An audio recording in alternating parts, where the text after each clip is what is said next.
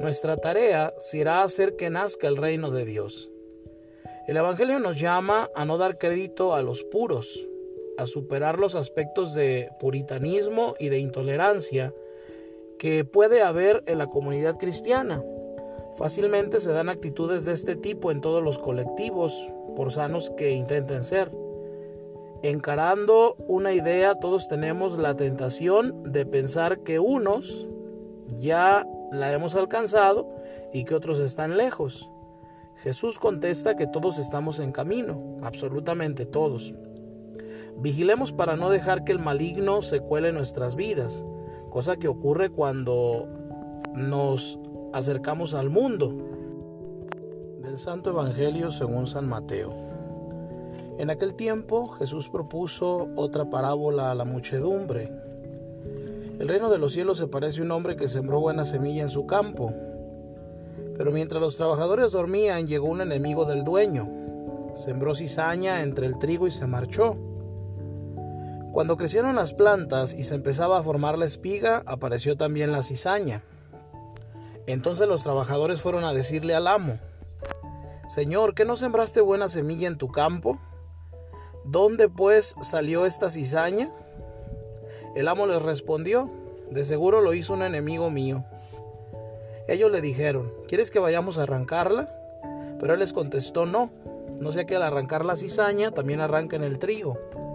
Dejen que crezcan juntos hasta el tiempo de la cosecha. Y cuando llegue la cosecha diré a los segadores, arranquen primero la cizaña y atenla en gavillas para quemarla. Y luego almacenen el trigo en mi granero. Palabra del Señor.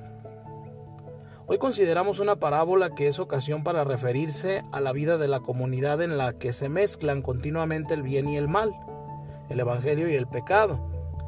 La actitud lógica sería acabar con esta situación, tal como lo pretenden los criados. ¿Quieres que vayamos a arrancarla? Pero la paciencia de Dios es infinita. Espera hasta el último momento, como un padre bueno, la posibilidad del cambio. Dejen que ambos crezcan juntos hasta la ciega una realidad ambigua y mediocre, pero en ella crece el reino. Se trata de sentirnos llamados a descubrir las señales del reino de Dios para potenciarlo. Y por otro lado, no favorecer nada que ayude a contentarnos en la mediocridad. No obstante, el hecho de vivir en una mezcla de bien y mal no debe impedir el avance en nuestra vida espiritual. Lo contrario sería convertir nuestro trigo en cizaña. Señor, ¿no sembraste semilla buena en tu campo? ¿Cómo es que tienes cizaña? Es imposible crecer de otro modo, ni podemos buscar el reino en ningún otro lugar que en esta sociedad en la que estamos. Decía Santa Ángela de la Cruz que no hay que dar oídos a las voces del mundo, de que en todas partes se hace esto o aquello. Nosotros siempre lo mismo, sin intervenir variaciones y siguiendo la manera de hacer las cosas que son un tesoro escondido, son las que abrirán las puertas al cielo. Que la Santísima Virgen María nos conceda acomodarnos solo al amor.